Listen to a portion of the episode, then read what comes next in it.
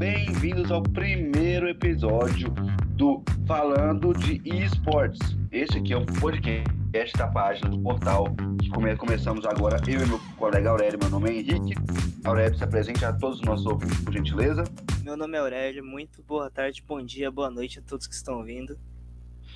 Isso aí, Aurélio, vamos lá. Aí o que a gente vai fazer desse podcast, né, pessoal? A gente está em época de Mundial, então vamos falar do Mundial, né? Claro, um pouquinho da INTZ, que a gente já sabe que já perdeu, mas a gente pode falar um pouquinho deles. O pessoal tá voltando, se não me engano, hoje ou ontem, voltou, tá voltando pro Brasil.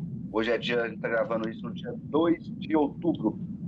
Então vamos lá, Aurélio, começando um pouquinho, o que, que você fala sobre a INTZ, como foi a performance deles? Assim, não precisa ficar zoando muito o TP do Tai, todo mundo já tá zoando, até o Tai tá triste com isso. Mas podemos falar das cagadas que fizeram, né? Vamos lá.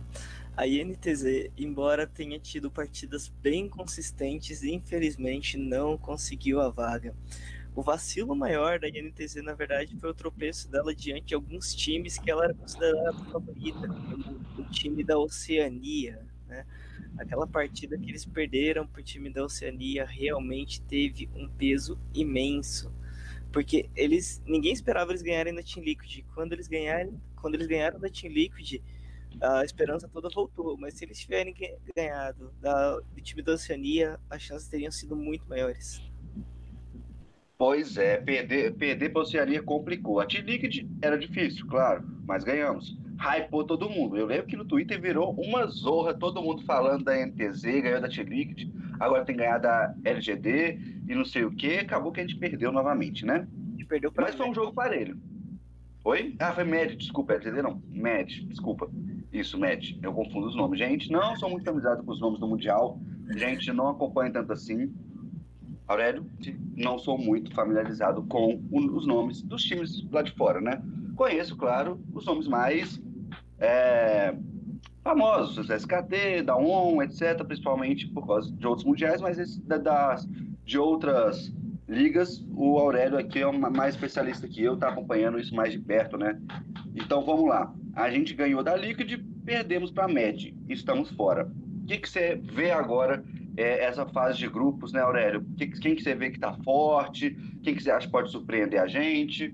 Vamos lá. A gente tem alguns grupos que eles são considerados muito difíceis, alguns grupos que eles são considerados mais tranquilos. Por exemplo, o grupo D, ele tem a Top Sports, a Dragon X, a Unicorns of Love e a FlyQuest. Esse grupo, por exemplo, ele é considerado um grupo extremamente difícil porque a DRX, né, que é a Dragon X, ela é vice-campeã da Coreia do Sul. Ela perdeu só para Royal Never Give Up, que já é um nome famosíssimo nos mundiais de LoL, né? É, tem o Deft como suporte, que é um cara que era da Kite Roaster, é um cara extremamente conhecido nas ligas, e ela vem como grande favorita, só que ela acabou caindo no grupo da Top, que é a atual campeã chinesa, né? É, e a Top Sports ela é realmente uma das consideradas favoritas para ser a campeã mundial. Outro time desse grupo que também vai dar trabalho é Unicorns of Love, que muita gente vem hypando no Twitter, principalmente. Muita gente que viu os jogos da Wall na fase de entrada, ela é considerada um dos grupos da fase de entrada que podem tentar ali pegar uma vaguinha de um dos dois times que acabarem vacilando. Mas o grupo dele é realmente considerado muito difícil. Nos outros grupos, nós temos, por exemplo, a G2 e Esportes no grupo A, que vem forte, mas que muita gente fala que não era para estar tá aí, que veio tropicando também. A gente tem a Team Liquid, que por conta do, da derrota dele para os brasileiros, né, eles vinham 3-0 até aquele jogo contra a INTZ. É, depois daquele jogo da INTZ, muita gente apontou muitas falhas da Team Liquid e estão falando, inclusive, que podem perder a vaga para Sunning, para a equipe da, da China, gente. Da China. E eu também coloquei isso no meu bolão. Quem quiser seguir aí, depois eu, eu deixo nos comentários. a gente vai deixar aqui na descrição o bolão também nosso, do podcast, também vai estar no Twitter. Exatamente. Tudo isso. O grupo B. Vamos lá. Isso ele tem uma grande favorita, que é a da Won, né? Da Won Gamer, que também é uma das favoritas a levarem esse título mundial. E tem a JD. A JD, ela é um caso complicado de se falar. Porque aí, ah, mas a JD tá no grupo C, né? A JD é do grupo. Só um segundo. Você junto com a TSM e Fnatic, que é um grupo complicadíssimo também, né? Não, não. A JD. Desculpa, tô falando besteira. A JD, eu confundi com JD, JD, isso. JD da C. Desculpa, gente. Acontece, acontece. Tá? Vamos lá. É, tá. Então, JD da China também é, é um time forte, então continua o raciocínio pessoal. Vamos lá. A JD, ela é muito forte, porque ela é um nome que está estreando, né, esse ano. Uh, mas ela é, vem como uma equipe chinesa que ela, na liga deles, eles chegaram ganhando de todo mundo, né? Eles subiram como pick 2 da China, eles não entraram com pick 1 porque eles perderam a final. Mas eles vieram é, arrasando todo mundo o ano inteiro. O que pode ser dificuldade deles é porque a liga chinesa em si, ela é um torneio de MD3, né? E aqui o campeonato vai ser um tiro curto de MD1. Então, essa é a complicação que muita gente está apontando para a JD. Inclusive, a da Won também, ela pode se destacar nesse grupo, porque a Liga Coreana ela é muito mais acostumada com isso. E isso pode ser uma complicação para a JD. Mas nesse grupo eu não vejo o PSG passando. A Rogue, ela até pode tentar dar uma beliscadinha ali, mas eu também acho difícil tirar das duas favoritas. No C, nós temos a Feneric, né, a única campeã não asiática da história do Mundial a gente tem a JD e a TGSM. A LGD, ela até pode tentar, pelo que eu estudei bastante da LGD, ali beliscar uma vaguinha também. Mas, embora tenha o Pinot, que já foi campeão com a SKT, etc., eles caíram num time, num grupo muito difícil. Eles caíram no grupo da Feneric, que realmente tem esse ano eles caíram no grupo da Jinji, que é a terceira, o pick 3 uh, dos sul-coreanos, e que realmente foi beneficiada pela desistência da VSS do Vietnã, né, que por conta de toda essa pandemia, restrições da Covid, eles acabaram não viajando. É, eles desbancaram a Jinji, no caso, né? Foi quem desbancou a SKT, por exemplo. É o motivo uhum. que não temos a SKT esse ano. E a Tiki também vem Eu acho que é o primeiro mundial, né, sem SKT, primeiro se não me engano. Na verdade, o primeiro mundial, né, o que teve a Feneric, também não teve a SKT, mas aí foi porque não teve nenhum participante que não que não havia ainda a região sul-coreana, né, no caso. Hum, então nós sim. não tivemos sul-coreanos nesse caso. Mas de lá para cá é o primeiro ano que nós não temos o Faker no mundial, por exemplo. E o Faker, ontem, dia 1 de outubro, falou que ainda se considera o melhor do mundo. Eu também ainda considero ele, mas não tá no Mundial. Eu acho que não é mais, viu? Quem que você acha que tá, então, aí como candidato a tomar essa vaga dele? Rapaz, o mid da Top Sports, ele é insano. Ele é muito forte. A gente tem o Ghost também, que ele é um AD Carry que o menino ele faz, ele, ele pinta e borda, ele, ele faz tudo, tudo que você pensa no jogo. O cara é bom mecanicamente, o cara é bom em grupo, o cara é bom em teamfight, o cara é bom em tudo. O Ghost pra mim é um insano, mas o mid da Top Sports que me fugiu o nome agora. Deixa eu pesquisar aqui. Eu vou, eu vou pesquisar aqui. Enquanto isso, vamos voltar. A gente acabou se, se desconfigurando aqui da parada. Vamos continuar falando dos grupos. É, que eu, eu resolvi falar isso de da questão do melhor do mundo, que atualmente o Faker diz que é ele, mas ele ainda se considera, mas parece que não, né? Acontece o Knight, ele é muito bom. Ele é muito, muito bom mesmo. O Knight ele chega para surpreender de fato. Eles, para você ter noção de quanto a Top Esports é forte, eles tiraram o FPX para garantir a entrada deles no mundial. E a FPX, e a FPX é a última campeão mundial. O último campeão mundial. O time deles, eles têm o Knight, Jack Love, o Carson. Esse campeonato, até o momento, ele tá se provando muito como um campeonato dos jungles, né? Os jungles estão fazendo toda a diferença. Para quem acompanhou aí a fase de entrada, viu o quanto pesado foram os jungles nesse Mundial até agora. Então, se você tem um cara como o Carson no seu time, você já tem um, um passinho à frente aí.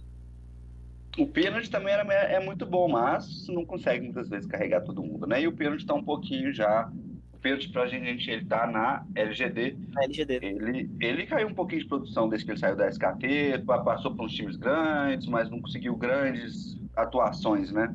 Pois Depois é. disso também. Ele, eu considero ele um, um bom jungler, mas não tá conseguindo dar aquela época de ouro dele, do Faker, da descarte. Não tá conseguindo é. provar isso. O Peanut, na verdade, ele tá tendo muitos problemas de sincronia com o time dele, né? Sincronia top, jungle da, da LGD não tá muito legal. Ele joga muito pro meio, ele joga muito pro Xie, né? Que é um, um destaque também de mundiais anteriores, chinês. Xie também joga muito, mas eles não estão conseguindo repetir o mesmo, os mesmos desempenhos que eles já tiveram em outras rogues. Então vamos lá. Continuando um pouquinho, que a gente tem que falar agora sobre o grupo C. O grupo C também é. Eu acho que esse é o grupo da morte, você não acha, não? Cara, eu acho que o grupo D tá um pouco mais difícil. Eu vejo a D&D saindo muito forte no grupo C. Eu acho que a D&D realmente ela é a, soberana desse grupo, né? Uh, eu vejo o Feneric e a TSM brigando pelo segundo, coloca... pelo segundo local e realmente a LGD fora. Porque a LGD, toda equipe chinesa, ela costuma geralmente dropar um joguinho ou outro ali. Se você vê, a própria LGD ela chegou como grande favorita né, na fase de grupos e não acabou não entrando. De grupos, desculpa, na fase de entrada. E ela acabou dropando uns jogos ali que ninguém achou que ela ia dropar. Então, eu acho que TSM Feneric ainda tem um, um, peso a mais sobre isso. Aí eu acho que vai ser mais mecanicamente mesmo. E eu acho que historicamente, se a gente avaliar mundiais anteriores para esse mundial, os jungles da Europa, eles costumam. A gente fica naquela, né? NA versus EU de novo. Mas os jungles da Europa, eles costumam realmente sair um pouco mais fortes do que os jungles norte-americanos. Então eu acho que a Fnatic vem mais forte nesse grupo do que a TSM. A TSM que tem é o nosso querido conhecido da, do Brasil aqui por causa daquela zoeira no Mundial falando que BRTT é maior que Double Lift. O Double Lift está no TSM agora, né? TSM, sim. Double Lift é meu deck favorito de todos os tempos, inclusive. Double Lift é, é eu, eu gosto dele. Eu gosto muito dele também, mas ainda acho que o BRTT, eu sou brasileiro, eu acho que o BRTT é maior que o Double Lift, tá? Eu sou brasileiro, vocês podem não gostar do BRTT, mas é, se é brasileiro, eu tô com ele o Double Lift, ele tem. A line da TSM ela é muito forte, né? Com o Bjersen, o Double Lift, o Biofrost, que é um cara que também sai muito pro jogo. Mas eu acho que para ganhar uma vaga nesse grupo, o Spica vai ter que jogar mais do que ele tava vindo jogando, que é o Jungle. E o Broken Blade, que é o top da TSM, ele é um cara que ele é muito bom mecanicamente, mas que ele é pouco agressivo. E quando você vai jogar o Mundial contra um time que tem a Fnatic, por exemplo, que tem o, o top da Fnatic, que é um cara diferenciado, que é o, o Whipple, o cara já jogou Mundial, o cara já tem experiência. É, você precisa ser um pouco mais agressivo, você precisa ser um pouco mais incisivo. Então eu vejo que para TSM conseguir uma vaga nesse grupo vai ser um pouco difícil, viu? Eu também acho complicado, porque principalmente a gente ali vai ser, pelo que a gente já viu, vai ser soberano. Fnatic tem um. Eu, eu vejo a Fnatic um pouco mais forte também, com mais nome, levando mais nome para o Mundial. TSM, mas eu acho que a TSM pode brigar sim. Mas com a Fnatic. Mas com a Fnatic, como... com a D&D é muito difícil. É muito difícil. É que a D&D, para quem não sabe, é a antiga Samsung Galaxy que foi campeã, viu, gente? Que tem aquelas skins maravilhosas, inclusive eu sou super fã daquelas skins. e não tenho nenhuma. Impressionante, eu não consigo. Sim. Eu acho as reformulações que a D&D fez do time deles deixaram eles muito mais fortes. Para mim, a Jindy também é um forte é, candidato a ser campeão mundial junto com a, com a Top Sport. Da ON. E a da ON também tá, tá nisso, né? É, eles Não são três ali para mim que estão. Embora a minha torcida, depois que o Brasil sai, né? A minha torcida sempre foi a Feneric, porque eu gosto muito deles, mas a gente, gente eu, a minha torcida assim, de coração assim, é o pessoal da G2. Eu gosto do pessoal da G2, tá? Mas uhum. G2, mas eu não acredito que eles vão conseguir chegar a uma final assim. Eu acho que eles vão cair lá para semifinal no máximo assim, se passar bem assim do, do grupo A, né? Eu acho que a gente, eu acho que a G2 tem muita chance de passar no grupo A. O grupo A não tem lá muitas ameaças para eles. É, eu, eu acredito que ele vai passar, mas depois disso, nas quartas de finais, eu não sei se ele consegue. É. Porque depende de quem ele cair também, né? Se ele cair com alguma. algum coringa aí, um time um pouco mais fraco, talvez consiga passar, né? Eu acho que eles podem passar por uma Feneric da vida, por uma JD da vida, mas tirando isso, é um pouco difícil. Ah, então vamos falar do grupo que você mais está falando desse time que você vê que é o time mais forte do Mundial, o grupo D, que D. tem a Top Sports da China, Dragon X da Coreia do Sul, FlyQuest dos Estados Unidos e o último é? É o time da fase de grupos. É o? É, o, é a Unicorns of Love, que subiu É, o UOL. A UOL. Que é um time que eu adoro também por ser o Unicorns of Love, tá? Eu acho maravilhoso, super POC esse, nesse time. Eu acho lindo. Então, eu tenho a torcidinha por eles. O nome deles é muito bom. Eu só fiquei triste com a UOL, porque todo ano eu tava acostumado a ver o Seiya, o Seiya jogando Mundial e o Seiya não. Pois é. Não veio então, esse ano. Fala pra gente um pouquinho do que, que você acha, tirando assim, pelo que a gente já entendeu aqui, todo mundo que tá ouvindo a gente, Top Sports em primeiro, e quem que vai disputar a segunda vaga desse grupo? Cara, então, eu acho que a Dragon X tem. Que agora é. Tem que me acostumar a chamar eles por DRX, né? Eu tô acostumado a chamar eles por DRX. Mas o, a DRX eu acho que eles têm muita chance nesse, nesse segundo desse grupo D. Porque a FlyQuest e a, e a WoW, eles são times muito equiparados, né? Um com o outro. Eles são times que são muito parecidos um com o outro. Então eles vão disputar muito mais lá para baixo. A top eu acho que sai soberana, soberana absoluta nesse grupo, porque o time deles é insano de forte. O time da top tem o, o 369, que ele não é muito conhecido do público brasileiro, mas quem acompanhou um pouquinho da liga coreana esse ano viu quão forte ele é. O Karsa, ele é um cara que não tem nem que falar, né? O Karsa já se destacou imensamente em campeonatos anteriores. O Knight, que ele na minha opinião, é o atual melhor do mundo, desculpa, Faker. O Jack Love, que já foi campeão mundial, que inclusive a skin da Zaya azulzinha é dele. O Quick ele faz mais uma. Ele, ele é um complemento da botlane. Ele não é um suporte que sai muito, mas ele joga muito na botlane. Ele manda muito bem. A Wall e a DRX até podem brigar, até podem brigar mas eu ainda dou um ponto positivo para a DRX, que tem uma botlane muito forte com Deft e com Keira. O Chove também é muito bom, mas a botlane da DRX é que se destaca. E a FlyQuest, então, vai ficar ali tentando alguma coisa, junto com a Unicorns of Love, né? A FlyQuest, para mim, ela é uma forte favorita a sair 04 desse grupo. Acontece, pode ser. Eu não duvido, tendo a, a, a, alguns jogos que a gente viu da UOL, eles conseguem beliscar uns joguinhos aí, né? Conseguem. A UOL ela tem um time bom para bater de frente com, com a FlyQuest. A FlyQuest ela tem uma, uma dupla de jungle e mid que eu gosto muito, que é o Santorin e o Power of Evil. O Power of Evil eu acompanho muito o jogo dele, ele é muito bom. Mas assim, LoL é um, é um jogo de cinco jogadores, né? Não é um jogo de dois. Então, a FlyQuest ela até pode se destacar se eles conseguirem uh, fazer essa rota jungle mid rodarem melhor do que os outros times. Mas os outros times têm umas lanes que se destacam muito mais fortes do que ele. Como eu estava falando, é, por exemplo, na Unicorns of Love, eles têm uma dupla de jungle, jungle top muito boa, que não é o forte da FlyQuest. A DRX tem uma dupla ali de suporte e a The Carry, que é muito forte, que não é forte da FlyQuest, tá entendendo? Então eles começam a, a se destacar aonde a FlyQuest ela perde aonde os outros estão ganhando. Pode continuar. não, é, é... uma colocação, desculpa. não, então vamos lá. É, beleza, então entendemos, claro, a FlyQuest é a favorita a ficar 04. Fato. Na mas opinião, não quer dizer que ela não vai beliscar um jogo de alguém. Não. A, a gente sabe como é o Mundial, né? Tudo pode acontecer no Mundial. Pode acontecer no Mundial. Se eles chegaram até aqui, que eles não são ruins, né?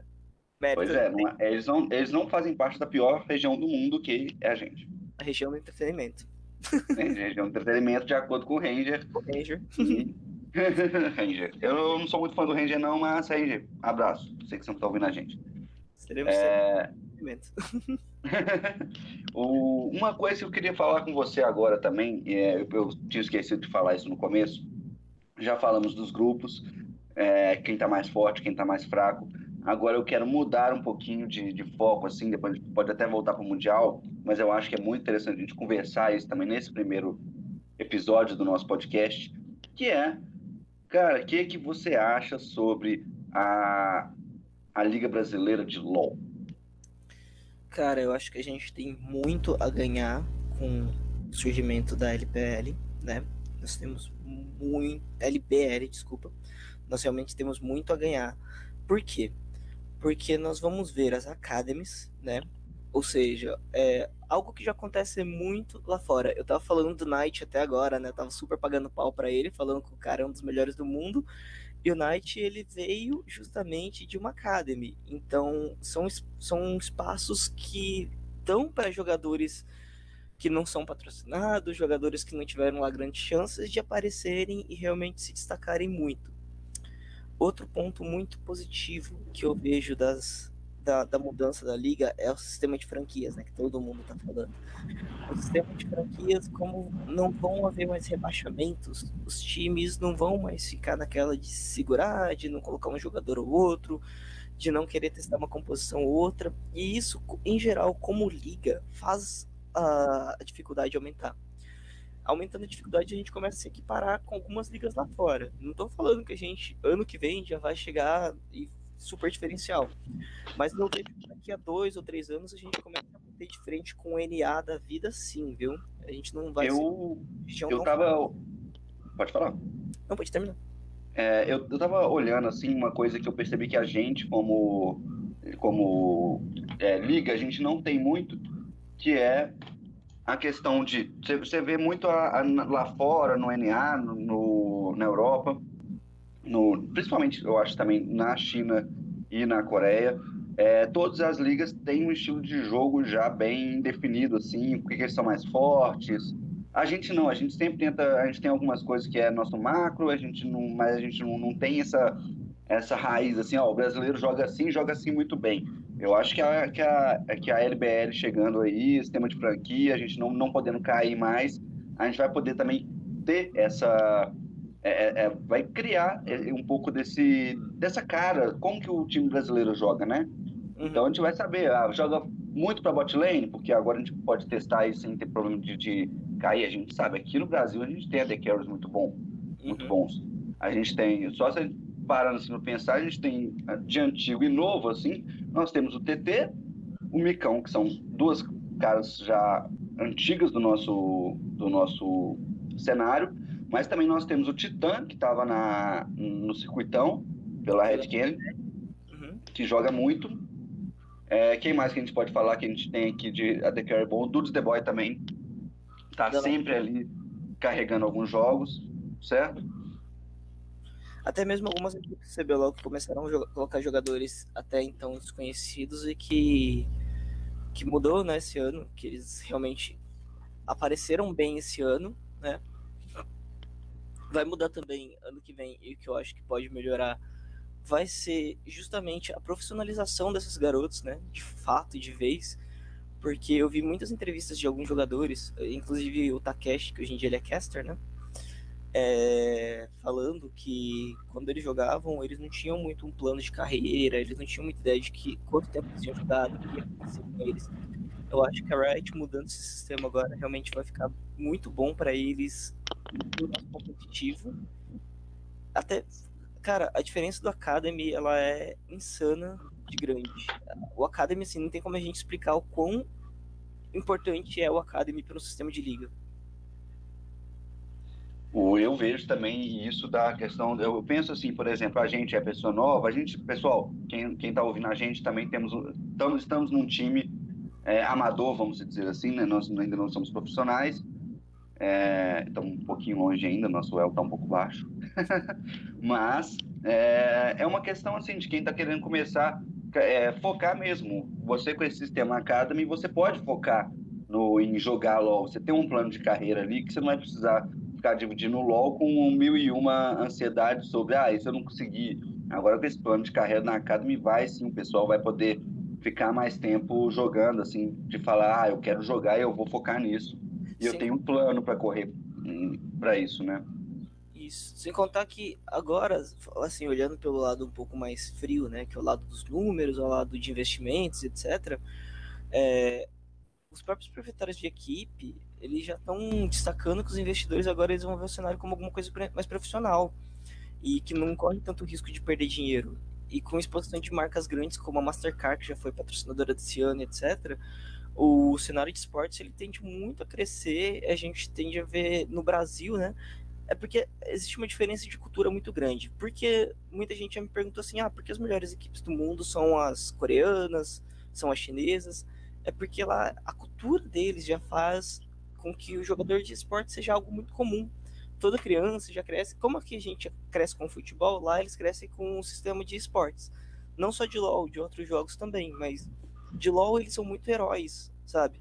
Então aqui no Brasil, se a gente começar a levar um pouco mais a sério, se começar realmente a ver patrocínios grandes, como já vem havendo, e com o sistema de franquias, vai ter uma diferenciação muito grande, né?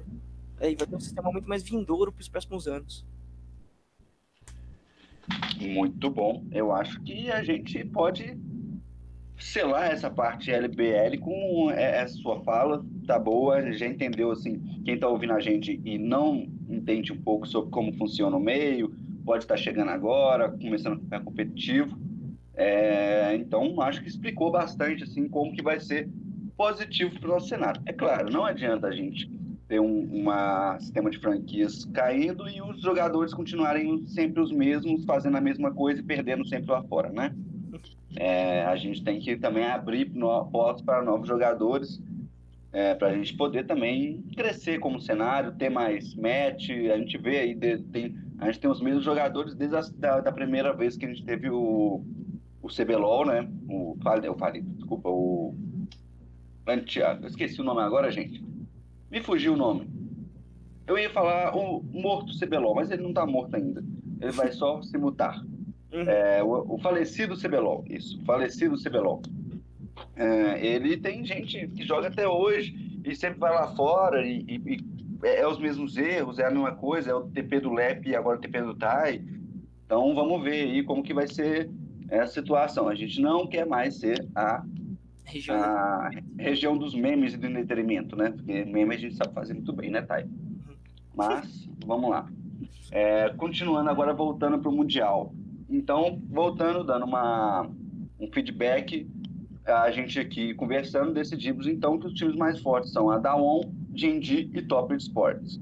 Mas, vamos lembrar também que tem a Fnatic, G2, que podem tirar um joguinho ali, um joguinho aqui, que pode também acabar sendo uma, um coringa ali e passando para uma semifinal.